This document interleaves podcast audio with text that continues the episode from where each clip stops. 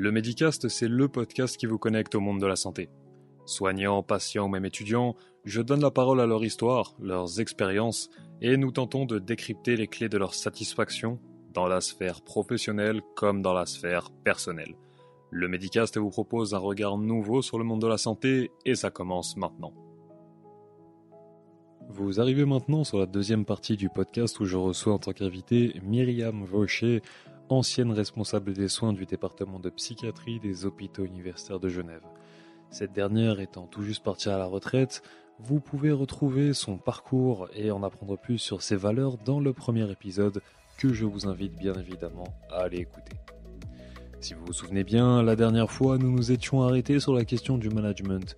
Nous allons donc reprendre à ce moment-là et continuer nos échanges jusqu'à arriver vers l'épanouissement professionnel, le projet de carrière, et nous parlerons aussi du turnover que l'on peut connaître dans le milieu des soins, notamment autour de la profession d'infirmier.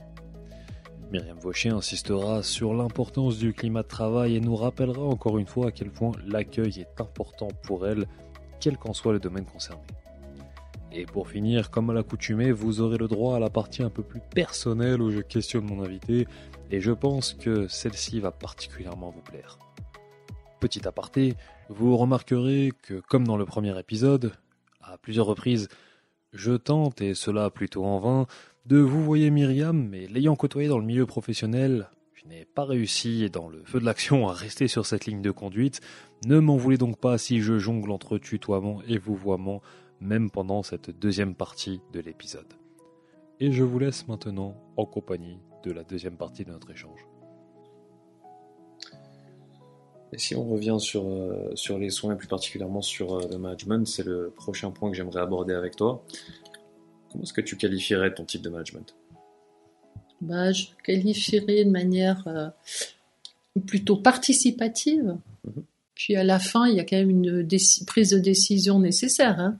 Moi, j'aime bien avoir les avis des uns des autres, de savoir comment, même si il y a on sait où on doit aller, mais le comment, ça va se faire ensemble. Comment y arriver, par exemple hein, C'est assez grossier comme définition, mais moi, je ne conçois pas de prendre des décisions de manière, voilà, alors ça irait à l'encontre de ce que j'ai dit tout à l'heure, ça irait à l'encontre de, ma vision des soins. Pour moi, c'est on travaille ensemble et, chacun a le droit de s'exprimer. Alors, c'est clair qu'on peut pas faire euh, plaisir ou aller dans le sens parce qu'on n'a pas tous les mêmes avis, mais ça, ça demande à argumenter. Et puis, à un moment donné, il faut prendre une décision. Et là, je prends la décision. Et puis, euh, on, va, on va se dire, si c'est vraiment un changement important, on va dire, ben, on va évaluer dans six mois, euh, trois mois, euh, voilà. Puis, après, on va ajuster, quoi. Mais l'idée, c'est pour moi un management quand même qui se veut participatif euh, autour d'objectifs définis. Quoi. Et est-ce que le type de management que tu as mis en place ou que tu as maintenant mis en place a évolué dans le temps? Est-ce qu'avant tu utilisais un autre, une autre technique de management? Non, je, je, je, pense. Euh, non, non, depuis plus loin que je me rappelle, quand j'étais responsable d'unité aux admissions psy adultes, ou même en psygère c'était plus compliqué. Mais euh, c'est que six mois j'étais pas légitime. C'est juste à d'intérim mais en psy adulte quand j'étais aux admissions je, me souviens que quand j'ai pris ma fonction ben c'est quelque chose que je demande encore maintenant aux jeunes cadres c'est de de prendre le temps de faire le point avec chaque collaborateur pour les connaître pour connaître, euh, voilà, si, même euh, ce qu'ils font à l'extérieur sans rentrer hein, dans des zones mm. trop intimes. Mais euh, pour, je pense que plus on connaît le personnel qui a autour de nous, avec qui on va travailler, plus voilà, il y a quand même un rapprochement qui, qui va se faire. Mm-hmm. Et voilà, donc pour moi, ça a toujours été quelque chose d'important. De, c'est c'est de frapper à la porte de chacun et puis d'essayer de les connaître, les personnes. Et euh, voilà. Et, ça évite aussi que qu'on décide, voilà, je décide pour le groupe parce que j'ai reçu un ordre et puis c'est plus facile. On croit que c'est plus facile, mais on le perd. Mhm. Avec euh, les événements, en fait, c'est que les gens nous le font payer si on, si on décide pour eux constamment. Mhm. Est-ce que tu penses que c'est nécessaire d'apprendre à connaître les collaborateurs pour pouvoir les aiguiller dans leur carrière? Moi, j'adore faire ça.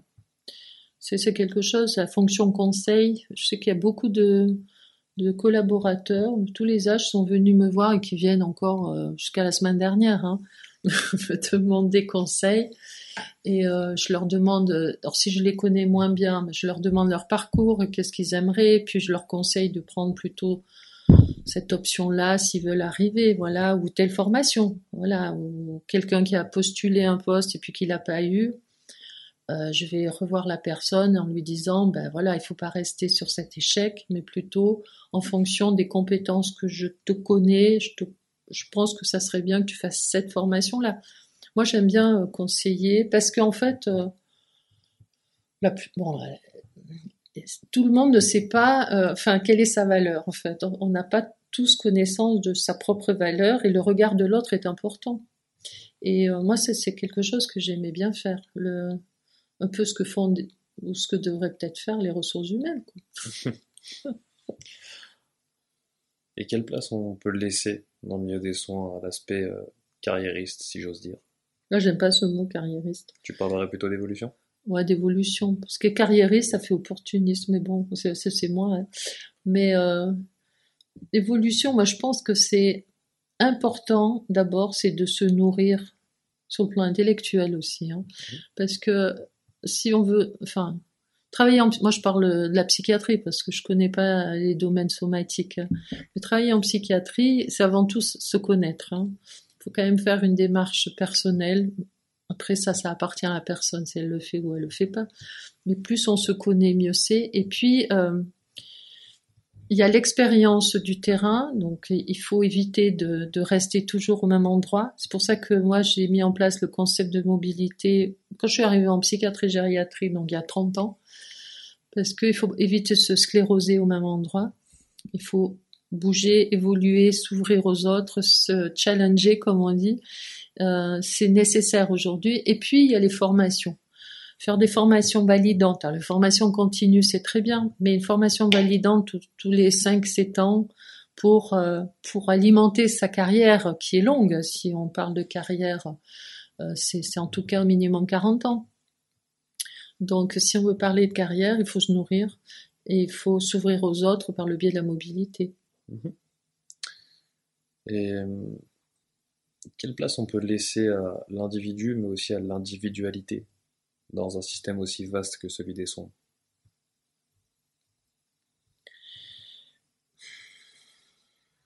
Moi, je pense que chaque personne a des, bonnes idées. Et euh, ça fait partie, ça rejoint aussi la partie conseil que j'aime bien faire. C'est-à-dire, moi j'ai toujours dit aux nouveaux collaborateurs que j'accueille aussi, ça m'est arrivé de le dire, ou peut-être pas systématiquement, mais si vous avez des bonnes idées, amenez-les, partagez-les et on va en faire quelque chose. Et pourquoi tu souris? Pour rien, vraiment. non, mais je trouve que c'est stimulant.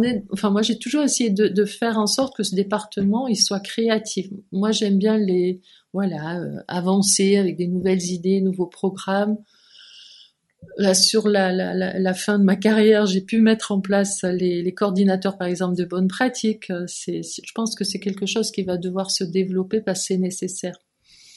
Et on peut pas tout demander au cadre de proximité. Je veux dire, à un moment donné, on charge trop les, les personnes, s'épuisent, et après, il faut pas s'étonner que quand on met un poste au concours, il y a personne, hein, ou très peu de monde.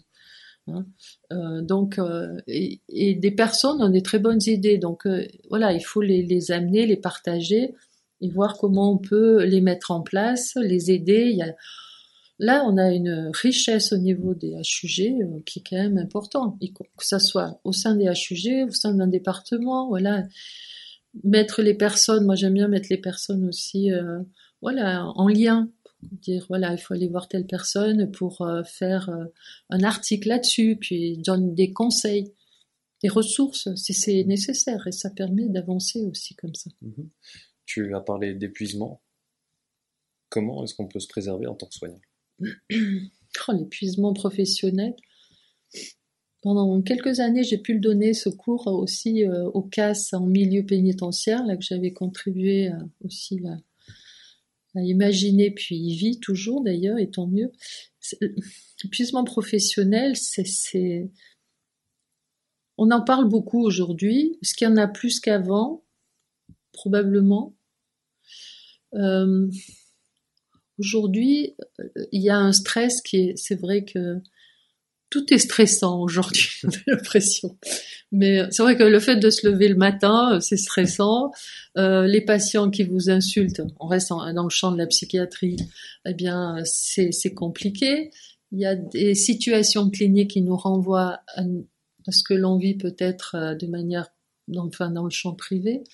Euh, donc euh, il faut savoir se préserver. C'est pour ça que toutes ces dernières années, moi je prône beaucoup les, taux d'activité partielle. C'est-à-dire se préserver, c'est aussi éviter de travailler à 100%. Moi je connaîtrai jamais le temps partiel, mais euh, je pense que déjà il faut pas regarder que l'aspect financier. Oui, et, il faut préserver sa santé aussi. Euh, et, le travail à l'hôpital aujourd'hui, on l'a vu avec la pandémie en plus, et on n'en est pas sorti complètement. Mais il faut savoir euh, trouver un équilibre entre le champ professionnel, le champ privé, et en même temps avoir des, des, des, ouais, des hobbies qui nous stimulent. Moi, ce que je recommande, c'est le temps partiel, la mobilité, pas bouger pour bouger, mais euh, faire en sorte euh, de ne pas rester toujours dans sa zone de confort. Parce que le confort peut être délétère à un moment donné. Hein. Et euh, parce qu'il n'y a plus de défis, euh, ça fait un peu train-train quotidien. On se, voilà, on n'est pas challengé, mmh. comme je disais tout à l'heure. Donc, euh, temps partiel, mouvement, formation. C'est vrai que mouvement dans le sens mobilité et formation. Pour moi, ça se résumerait à ça. Et donc pour toi, il faut bouger. Concept de mobilité, mais avoir, euh, voilà, je sais pourquoi je bouge. Hein. Oui. Après, quand je dis quand je dis bouger, c'est à tous les niveaux. Hein. Je parle aussi de la zone de confort, etc. Oui, oui. Selon toi, il faut bouger, mais pas trop. C'est-à-dire, enfin, moi, j'ai vu que dans les dans les collaborateurs, euh, il y a, il y a des, tout dépend le biorhythme de chacun, j'ai envie de dire. Hein. Il y a des gens qui se lèvent tôt, et qui adorent ça, et puis des gens qui préfèrent se lever tard. Donc le biorhythme de chacun, c'est important de connaître, de, connaître son propre biorhythme. Hein. Et il y a des personnes qui, au bout de 3-4 ans, bah, ils ont fait le tour du dispositif dans lequel ils travaillent, puis ils ont envie de passer à autre chose. Et des fois, ils savent pas vers quel dispositif, euh, ils viennent me voir et ils vont rentrer dans le pool du département parce que là ils savent qu'ils vont pouvoir peut-être découvrir d'autres unités puis quand ils se trouvent bien dans une unité de y rester. Ça c'est une façon de faire. Mais euh, voilà c'est c'est plutôt euh, ouais la mobilité la formation le temps partiel prendre soin de soi c'est c'est on le dit beaucoup mais c'est vraiment euh, faut que ça soit ancré dans l'esprit des gens le le, prendre soin de soi hein. mmh voilà donc si on veut durer dans cette fonction d'infirmier et puis euh, se faire aider pour des formations, savoir vers quoi, euh, parce que je suis plus peut-être, je vais me diriger vers ce type de formation plutôt qu'une autre. Et on parle souvent d'épuisement et du, fait que la durée de vie d'un infirmier, en tout cas en Suisse, je crois, est d'environ 7 ans en moyenne. Euh, Est-ce que toi, tu as vu énormément de personnes partir du terrain ou déserter? Oh, déserter, non. Non, mais je crois qu'au département de psychiatrie, la, la, durée, elle est assez plutôt bonne. Hein. On n'est pas, je sais qu'en Chire, c'était 9 ans, ou nous, on a dépassé les, les deux chiffres en tout cas. Hein. Euh, voilà, je regardais sur cette année, il y a quoi Il y a une personne qui est démission parce qu'elle va au CHU, une autre personne qui change de département, et une autre personne aussi sur notre département. Donc, c'est pas beaucoup. Hmm. C'est pas beaucoup. Et selon vous, qu'est-ce qui explique euh, le fait qu'il y ait moins de, turnover au sein du département de psychiatrie par rapport aux autres départements? J'ai envie de dire, c'est le climat de travail. En tout cas, je pense que j'ai amené ma, contribution. Je ne vais pas dire que c'est grâce à moi, mais en tout cas, j'ai amené ma contribution parce que moi, je trouve essentiel d'être bien au travail. Euh, d'être bien au travail, d'être à nouveau respecté au travail, euh, reconnu, valorisé par des cadres compétents, euh, et puis avoir la possibilité de mener des mandats. mandats qui permettent de, faire, voilà, tout le temps peut-être la même chose. Et il y, a beaucoup de mandats dans le département. Les cadres ont beaucoup des mandats entre 5 et 10% hein, de leur activité principale et des mandats dans les équipes aussi. par exemple, il y a des personnes qui sont formées en, en éducation thérapeutique, ben, ces personnes-là, pour valoriser leur travail, bon, ça a été demandé dans tous les départements, en tout cas, moi, je le mets en place. Et je soutiens cette mise en place par une cellule et, les personnes qui sont formées là-dedans peuvent euh, se réunir à concurrence de 10% par mois. Voilà, c'est ce genre de d'exemple, de, ça permet aussi de d'être reconnu, valorisé par la formation que, que la personne a faite et puis c'est aussi euh, d'être bienveillant. La bienveillance, pour moi, elle doit être le dénominateur commun dans le management. Moi, je dis toujours, j'essaye d'être bienveillante, j'essaye la plupart du temps, et, euh, je, suis loin d'être parfaite, hein, mais d'être bienveillante, mais rigoureuse, rigoureuse dans l'exigence des soins attendus. Parce que moi, je veux bien euh, faciliter l'intégration, euh, donner des mandats, euh, faire en sorte que la personne elle accède à des formations, hein, euh, qu'il y a un mentor quand elle arrive, enfin voilà, tout un dispositif qui va faciliter l'arrivée de la personne.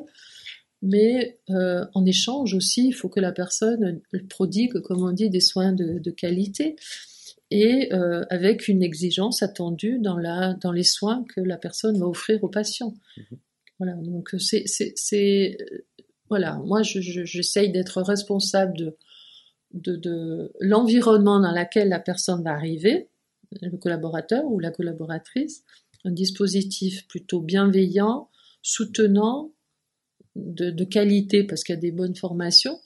Un séminaire de 12 jours, c'est quand même pas rien dans les six premiers mois que la personne arrive, et avec un mentorat avec, et, et voilà, ça permet, ça facilite en tout cas quand même un travail dans une unité. Et si les, les, les relais se font jusqu'au cadre de proximité, la personne, ben, elle est quand même mieux dans ce département-là ou dans cette équipe-là. Mhm. Et donc, elle aura moins envie de partir. Donc, en fait, ça rejoint l'attractivité.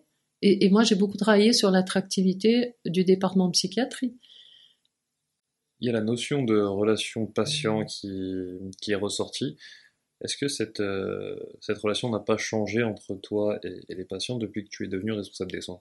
Bah, Forcément, hein, je me suis éloignée des patients. Euh, j'aurais aimé garder des réunions dans certaines unités. C'est très compliqué avec la charge attendue euh, que j'ai.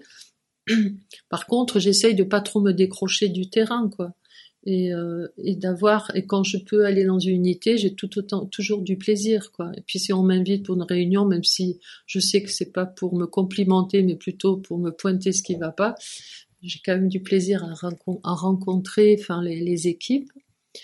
Les patients euh, les quelques patients que j'arrive à voir il n'y en a pas beaucoup en fait. C'est souvent des patients qui sont mécontents euh, comme voilà, ça c'est un peu ce qui remonte, c'est souvent euh, les plaintes et les mécontentements. Hein. Mais euh, voilà, mais en même temps, je lis, je vois tous les faits graves. Ça me permet quand même de voir les réalités du terrain à travers les déclarations des, des événements, comme on dit, indésirables. Et ça permet d'éviter d'être déconnecté. Hein. Donc, Madame Vaucher, nous attaquons la dernière partie de ce podcast, qui est la partie centrée sur l'invité. La première question que j'aimerais vous poser dans ce cadre-là, c'est est-ce que ça n'a pas été trop difficile d'être une femme dans ce milieu, ou est-ce que, au contraire, ça aurait été une force? Ben, ça dépend à quel point de vue on se place. Je pourrais dire les deux. J'étais fière quand j'ai pris la, j'ai été nommée responsable des soins parce que euh, j'étais la première femme, parce qu'il n'y avait que des messieurs avant. Mhm.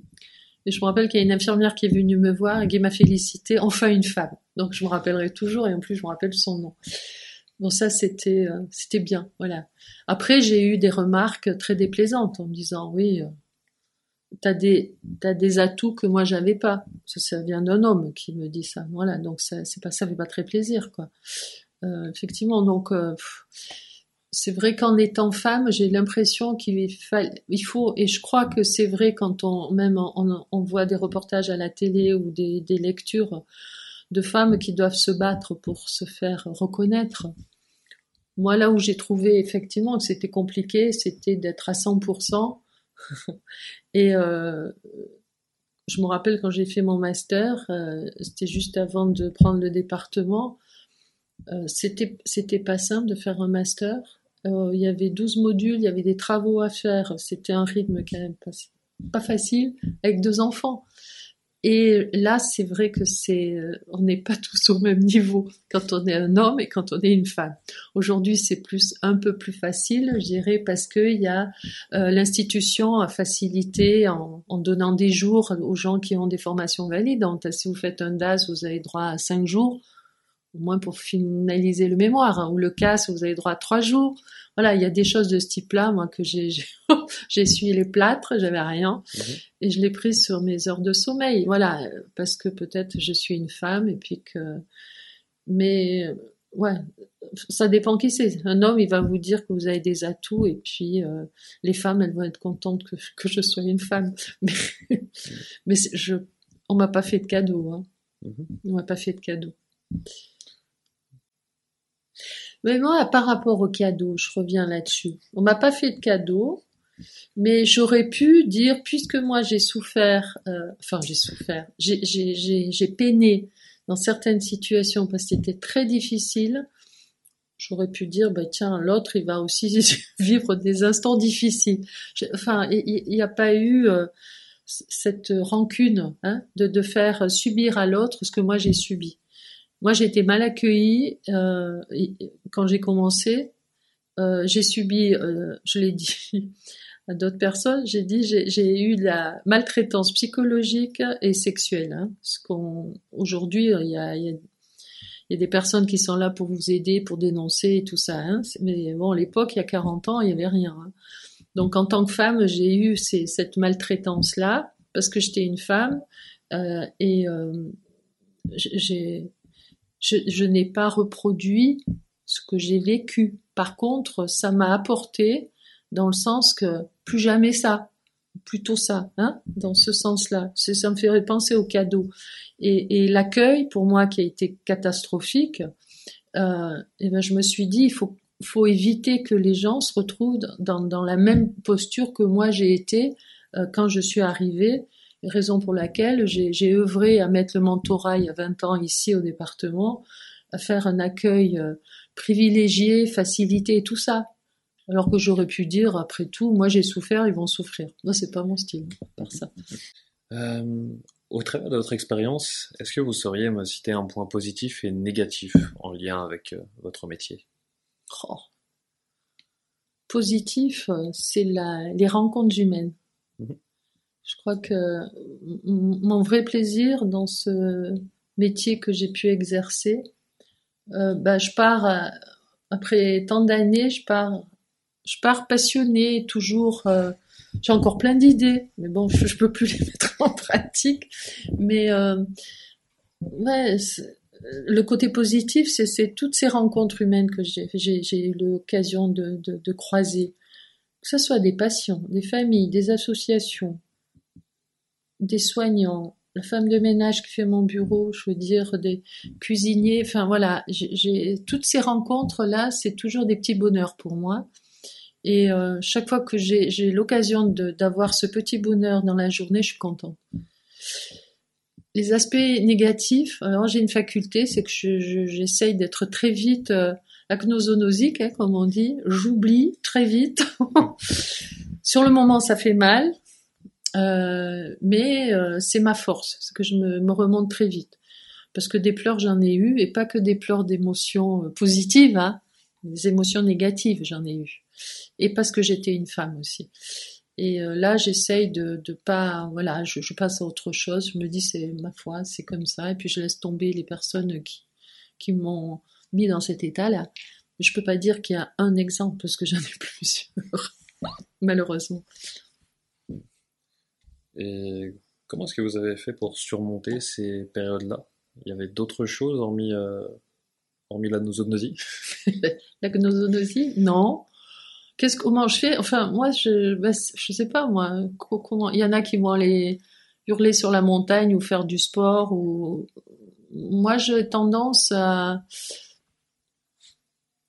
avoir une émotion. Euh, effectivement, je suis quelqu'un qui qui, est, qui a malheureusement les larmes très faciles. et euh, ouais, vraiment, je vibre beaucoup. Hein, je pense que j'ai un sang chaud. Hein, et, euh, et, et je vais me replier sur moi-même. Ça va pas durer longtemps. Je, je vais chez moi, je vais faire euh, me replier et euh, et je vais analyser, prendre du recul, puis en me disant, faut relativiser, faut relativiser parce que ben, la vie euh, s'arrête pas à une remarque, à un courrier, à une, à une engueulade ou, quelque chose comme ça. Je veux dire, c'est, pas ça la, la vie. Si c'est 2-5% du temps, voilà, tout le reste, il faut se rappeler qu'il y a tout le reste. Donc voilà, je suis plutôt quand même d'un, oh, je suis plutôt d'un naturel, plutôt optimiste, on va dire ça comme ça, sur la nature humaine. Est-ce qu'il y a une personne ou un livre qui vous a particulièrement marqué tout au long de votre parcours? Il y a un livre sur le management qui, m'a, qui, qui était vraiment ma Bible. C'est Michel Croisier. C'est le management, je crois, du 21e siècle. Mhm. Ouais. C'est un, c'est un, livre, il est tout surligné. C'était un livre chouette. Parce que quand je regarde encore, si je le regarde aujourd'hui, je trouve que c'est, c'est tellement vrai sur les difficultés qu'on peut rencontrer quand on, on gère des équipes. Mhm. Votre film ou documentaire préféré? J'aime bien m'évader dans les films fantastiques. Donc Marvel, Star Wars, Seigneur des Anneaux. voilà, c'est pas très, c'est pas parce que chaque fois que je vois un film qui, qui, me rappelle un peu ce que je peux vivre en psychiatrie, franchement, il faut que je m'évade de cela. Mhm. Voilà, c'est plutôt quelque chose, c'est mon domaine d'évasion, on dire ça comme ça. Et en parlant de Star Wars, plutôt du côté... Euh... De la force Plutôt du côté obscur, du côté lumineux de la force. non, le côté du Jedi. Mm. non, voilà. Et est-ce qu'il y aurait quelque chose que vous auriez modifié dans votre parcours? Que j'aurais aimé modifier? Oui. Hein? Mm -hmm. Modifier, non. Je regrette ces dernières années de ne pas avoir fait une formation. La dernière formation que j'avais demandé, ça m'avait été refusé à l'époque, c'est avec l'ancienne direction des soins, je voulais faire une formation en qualité, oh, il y a au moins plus de 15 ans, et je pensais que c'était un domaine qu'il fallait euh, travailler, je voulais la faire en Belgique à l'époque. Voilà, c'est c'est pas c'était une formation en fait que j'aurais aimé faire dans ce domaine-là. C'était avant qu'on parle beaucoup des, des nouveaux métiers qui sont arrivés dernièrement, les quality officers et, et tout ce qui tourne autour de la qualité. Donc c'était bien un peu avant. Donc comme quoi j'avais déjà une bonne vision des choses. Et ben j'ai pas pu la faire. Non, ça c'est un regret en fait. C'est un regret, mais est-ce que ça aurait foncièrement changé les choses? Non, ça m'aurait donné deux trois arguments de plus peut-être puis euh, un autre éclairage. Moi, j'aime bien aller à la rencontre de nouvelles personnes. Mmh. Donc, euh, ça m'aurait apporté déjà cela, puis des connaissances dans ce domaine-là. Est-ce que ça vous aurait vraiment arrêté? Je ne sais pas. Non, mais euh, voilà. En tout cas, c'était juste un regret en termes de formation. D'accord. Et est-ce qu'il y a quelque chose qui vous a particulièrement rendu fier, que vous avez pu mettre en place au sein du département? Bah oui. oui, il y a tellement de choses. Ben oui, le mentorat en 2002 parce que l'accueil systématique euh, ça n'existait pas. J'ai trouvé un livre là-dessus de Monsieur Queno, c'était enseignant euh, dans le canton de Vaud. Je, crois que j'ai acheté tous les livres qu'il avait parce qu'il est en rupture de stock, donc on n'en trouve plus. Et euh, c'est un référentiel ce bouquin, mais c'était pour implanter le concept du mentorat qui, un an après, était déjà quand même assez ancré parce qu'on le retrouvait dans les évaluations et aujourd'hui, enfin aujourd'hui, ces trois dernières années, je suis passée à la deuxième génération du mentorat en appelant le mentorat spécialisé. Ça, je pense que ça, c'est quelque chose dont je suis fière parce que ça, ça, ça fait écho maintenant aux autres départements. Mmh. La nécessité d'accueillir un, un primo-emploi sur du plus long terme que quelques jours ou quelques semaines. Mhm. C'est en moi. En moi. Donc ça, le séminaire nouveaux collaborateurs aussi, je suis assez fière. En 2003, j'ai mis les bracelets alarmes, tout ça qui n'existait pas, bracelets agression. Et là, je suis assez contente aussi. Enfin voilà, il y a, quand même pas mal de. Je ne peux pas citer tout ce que j'ai pu mettre en place, mais en tout cas, c'est des. Et puis, bon, les coordinateurs de bonne pratique ces dernières années, le travail sur le, les soins intensifs en psychiatrie, ça aussi, je, c'est l'ébauche. Après, je verrai pas les résultats. Mais euh, voilà, il y a des domaines que je suis fière. Mhm.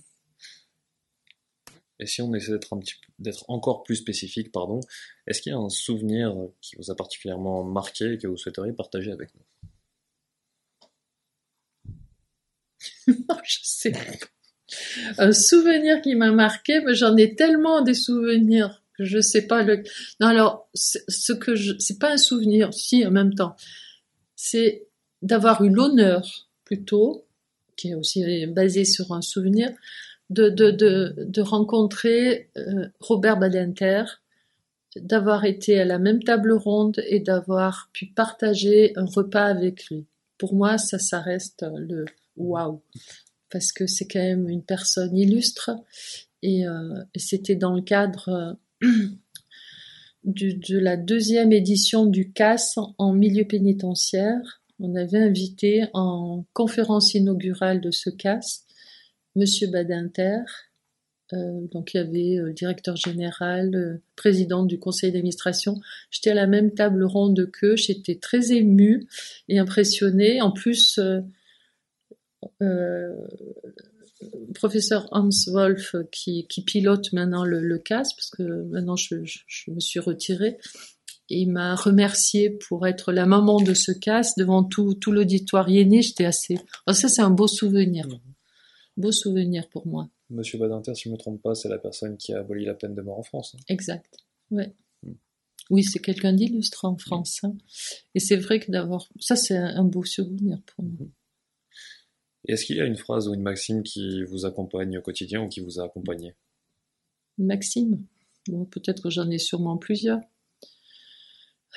Faut que je prenne du recul, prendre du recul sur cette situation où euh, ne réagis pas à chaud, attends demain, parce que comme je suis d'un, je suis d'un tempérament plutôt euh, un peu vif comme ça, et, et, si je réagis tout de suite, euh, après je, je peux le regretter. Mhm. Donc euh, je me dis, passe la nuit et on verra ça demain. Mhm. Dernière question avant de clôturer cet entretien, Madame Vaucher.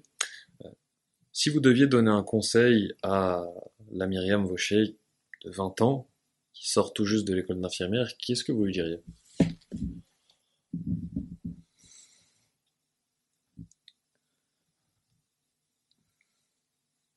De s'affirmer beaucoup plus rapidement.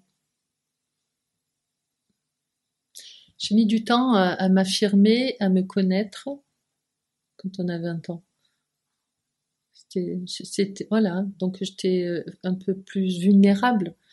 Et euh, ouais, de m'affirmer travailler plus rapidement mon positionnement et voilà.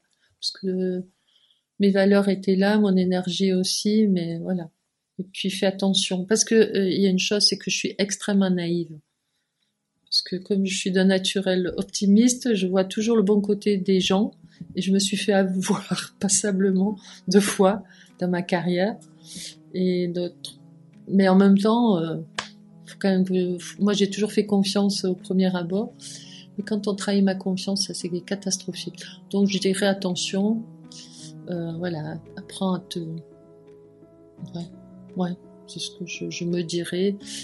Apprends à te positionner, à te faire confiance, mais euh, être peut-être moins naïve. Très bien, alors nous arrivons gentiment à, la fin de cet épisode. Je tiens à vous remercier encore une fois, Madame Baucher, pour votre temps et pour euh, euh, toutes ces réponses que vous nous avez apportées. Je tiens également à remercier Simon qui est en régie derrière, hein, bien évidemment. Toujours le régisseur de l'ombre, comme je l'appelle. Et j'aimerais peut-être vous laisser un dernier mot pour la fin. Merci et je vous dis à toutes et à tous, à bientôt j'espère. Nous voilà arrivés à la fin de cet épisode et je tiens à vous remercier pour le précieux temps que vous nous avez accordé. Si tout ça vous a plu, je vous invite à vous abonner pour ne pas louper les prochaines sorties. Et si vous souhaitez me soutenir, vous pouvez également me laisser un avis sur la plateforme d'écoute de votre choix. Spotify, Apple Podcasts, Deezer ou autre. Sachez que je suis à 100% preneur de vos retours. Vous pouvez également me contacter sur Instagram ou LinkedIn si le cœur vous en dit, si vous souhaitez me faire un feedback ou par exemple me proposer des invités. Je suis tout oui. Medicast ou Guillaume Ismaili. Et pour terminer, je pense que chaque personne détient un potentiel sans limite en lien avec sa propre histoire et que notre capacité de progression est exponentielle. Faites ce qui vous passionne, prenez soin des autres et surtout prenez soin de vous. Vous étiez sur le Medicast en compagnie de Guillaume Ismaili. À bientôt, j'espère.